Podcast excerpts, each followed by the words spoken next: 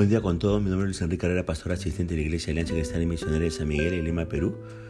Quisiéramos ver la reflexión del día de hoy, miércoles 2 de noviembre de 2022. Hoy nos corresponde ver el pasaje de Daniel capítulo 2 y hemos querido titular a este devocional Pesadilla e Interpretación.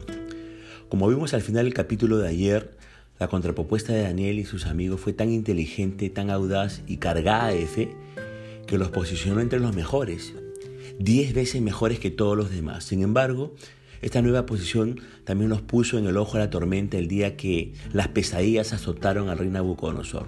Basado en el versículo 1 de este capítulo 2 de Daniel, ¿qué sucede con Nabucodonosor? En efecto, tuvo sueños y se perturbó su espíritu.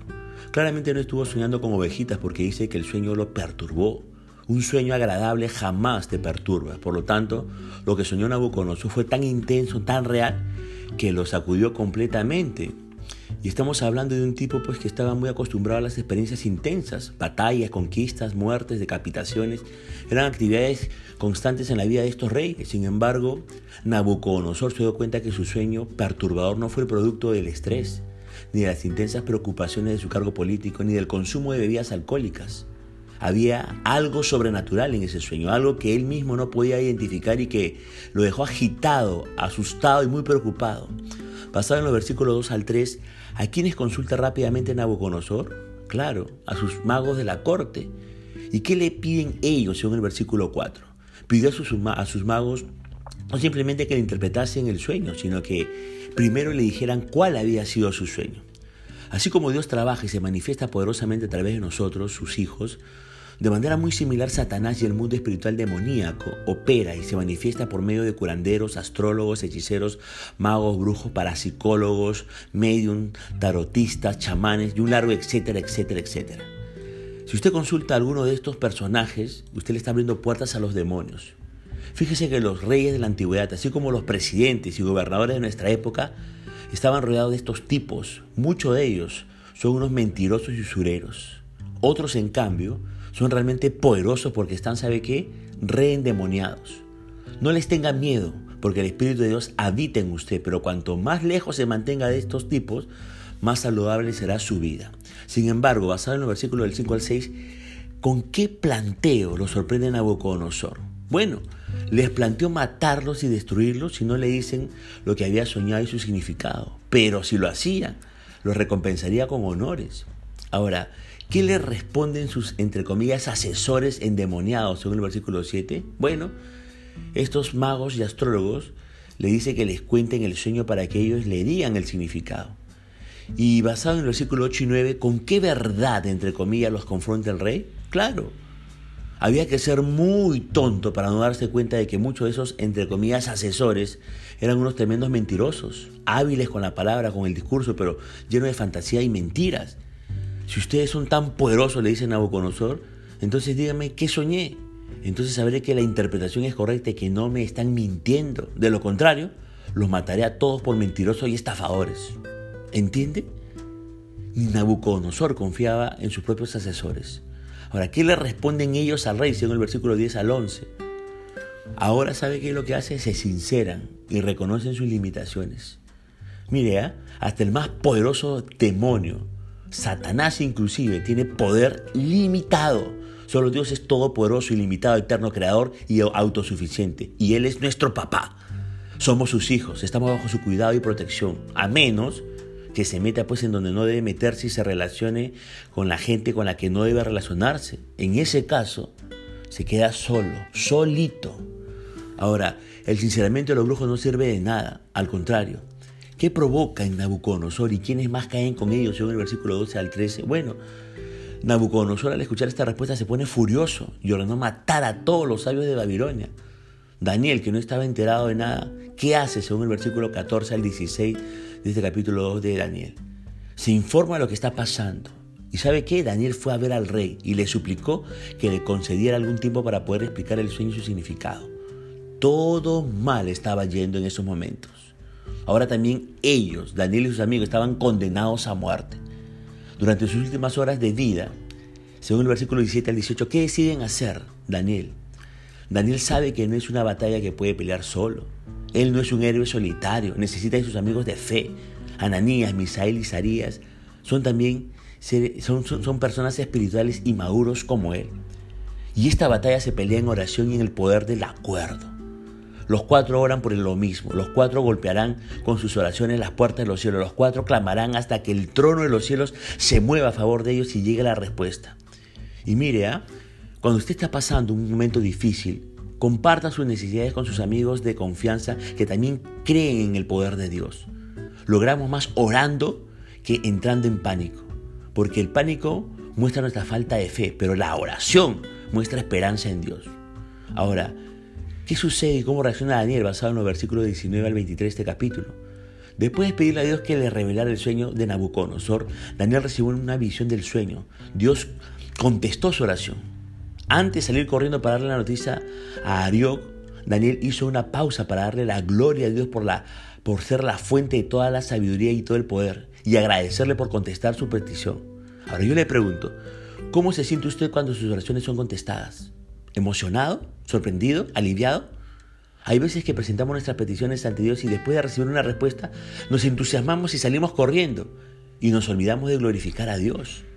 Asegúrese, asegúrese de que su persistencia en la oración concuerde con su gratitud cuando sus peticiones sean contestadas. Luego de haber orado intensamente y de haber recibido la revelación del sueño y su interpretación, ¿qué hace Daniel según el versículo 24? Daniel no aprovechó su triunfo para beneficiarse a sí mismo, pensó en los demás. En nuestra lucha por alcanzar el éxito o por sobrevivir, no olvidemos la necesidad de los demás. Daniel va a hablar con el rey. ¿Qué sucede a continuación en el versículo 25 al 26? Daniel consigue una audiencia con el rey. ¿Y cómo responde Daniel en el versículo 27? Le dice, no hay ningún sabio ni adivino, le dice al rey, ni mago ni astrólogo que pueda explicar a su majestad el misterio que desea conocer. Esta primera parte de la respuesta de Daniel es muy similar a la que le habían dado los brujos al, rey unas horas antes. Hay misterios que son desconocidos para los seres humanos, secretos que permanecen inaccesibles y ocultos. Sin embargo, la gran diferencia de Daniel con los demás brujos y hechiceros está en la segunda parte de su respuesta. ¿Qué le revela Daniel a Nabucodonosor en el versículo 28? Claro, humanamente hablando es imposible saber qué soñaste y por lo tanto es imposible saber cuál es su significado. Pero hay un Dios en los cielos que revela los misterios. ¡Qué tremendo! Y ese Dios ese mismo Dios es nuestro papá. Por eso, ¿no entiende algo usted? Pregúntele a papá. ¿Necesita sabiduría para resolver un problema? Pídasela al Señor. ¿No entiende lo que está sucediendo a nivel espiritual en su vida? Pídale revelación a Dios. ¿Tiene dudas acerca de las intenciones de alguien? Ore hasta que tenga claridad. Él revela los misterios, Él manifiesta lo invisible. Ore y le será revelado. Ahora bien, ¿qué aclaración le hace Daniel antes de revelar el sueño en los versículos 29 al 30? Fíjese, ¿ah? Daniel no se agranda, no se la cree, no es la estrella del momento, no. El protagonismo lo tiene aquel que revela los misterios. Y el que revela los misterios tiene interés en que Nabucodonosor sepa lo que vendrá. Ahora, basados en los versículos 31 al 36, ¿qué le revela Daniel a Nabucodonosor? Daniel le describió primero el sueño al rey. Primero es la revelación. Primero Dios le mostrará lo que quiere hacer, lo que necesita que sepa. Por eso ore, lea la palabra y Dios le habla, le abre el entendimiento. Empieza a ver lo que no veía, empieza a entender lo que no entendía. Eso es revelación. La revelación no tiene nada que ver con nuestras emociones ni sentimientos, tampoco con nuestra inteligencia. No se trata de capacidad intelectual. La revelación tiene que ver con nuestro espíritu. Y la materia prima, para la revelación de Dios es su palabra. Por lo tanto, si no hay palabra de Dios, difícilmente habrá revelación de Dios. Si no hay palabra y si no hay oración, porque le aburre, porque no entiende, porque lo que sea, no espera revelación de Dios. Si no hay búsqueda de Dios, Dios no se revelará su vida. Si no se conecta con Dios, Dios se desconecta de usted. Ahora, Noah, no, no, no deja de amarle ni de oírle el Señor. Es su hijo y sigue siendo su papá. Pero no pretenda que se revele a su vida si no tiene tiempo para él. Dios no tiene preferidos, escúcheme bien. Dios no tiene preferidos, pero Dios sí tiene íntimos. Y usted tiene que apuntar a ser uno de los íntimos de Dios. Ahora, basados en los versículos 36 al 43, ¿qué significa el sueño que Dios le dio a Nabucodonosor? La gran estatua con la que soñó el rey representa cuatro reinos, cuatro potencias mundiales que ejercerán su poder una detrás de la otra hasta que un nuevo reino, no de esta tierra sino del cielo, gobierne sobre todos. Primer reino Babilonia, la cabeza de oro, su poderío se extendió desde el año 605 hasta el 539 a.C. El segundo reino, los medos y persas, el pecho y los brazos de plata, dominaron desde el 539 hasta el, hasta el 331 a.C. El tercer reino, los griegos, el vientre y los mulos de bronce. Esto sucedió en el año 331 a.C., cuando Alejandro Magno derrotó a los persas y conquistó el reino. Los griegos dominaron desde el 331 hasta el 168 a.C. Y el cuarto reino, los romanos, las piernas de hierro. Ellos fueron los dueños del mundo desde el 168 a.C. hasta varios siglos después de Cristo. Y finalmente, la división del imperio romano, los pies de hierro y barro, en muchos otros reinos más pequeños. La mayoría de los estudiosos, fíjese de la Biblia, piensan que es así, aunque algunos difieren. Sea como sea, lo importante es lo que viene a continuación. Basado en los versículos 44 y 45, ¿qué más le revela e interpreta Daniel a Nabucodonosor? Le dice que viene un reino indestructible, imbatible y eterno. No es humano, es celestial. Este reino abatirá y desmenuzará todos los reinos terrenales y crecerá hasta llenar toda la tierra. Nada ni nadie puede detener al reino de Dios que hoy se manifiesta y se expresa a través de la iglesia, pero que tendrá su manifestación definitiva cuando Dios establezca cielos y tierra nuevos. Los reinos humanos, fíjese, se levantan y caen. Ningún gobierno ni dinastía dura para siempre, pero el reino de Dios es eterno y su gobierno es justo. Entonces, ¿qué hace Nabucodonosor y qué sucede con Daniel y sus amigos basado en los versículos 46 al 49? Nabucodonosor sabe que, al escuchar toda esta interpretación y el sueño, honró a Dios y a Daniel. Si Daniel no hubiera glorificado a Dios, el rey habría honrado solamente a Daniel. Ahora, escúcheme lo que le quiero decir. Parte de nuestra misión en este mundo consiste en mostrarles a los no creyentes la naturaleza de Dios. Y podemos hacer esto mediante actos de amor y compasión, y si le damos la gloria a Dios en nuestras acciones, las personas querrán saber más acerca de Él. Agradezca a Dios por lo que Él está haciendo en usted y por medio de su vida.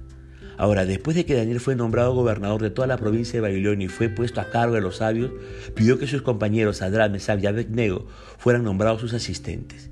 Daniel sabía que no podía llevar a cabo una responsabilidad tan grande sin su ayuda. Por eso escogió a los mejores hombres que conocía, sus tres compañeros hebreos. Y de esto aprendemos, sabe que algo. Un líder competente nunca hace todo el trabajo solo.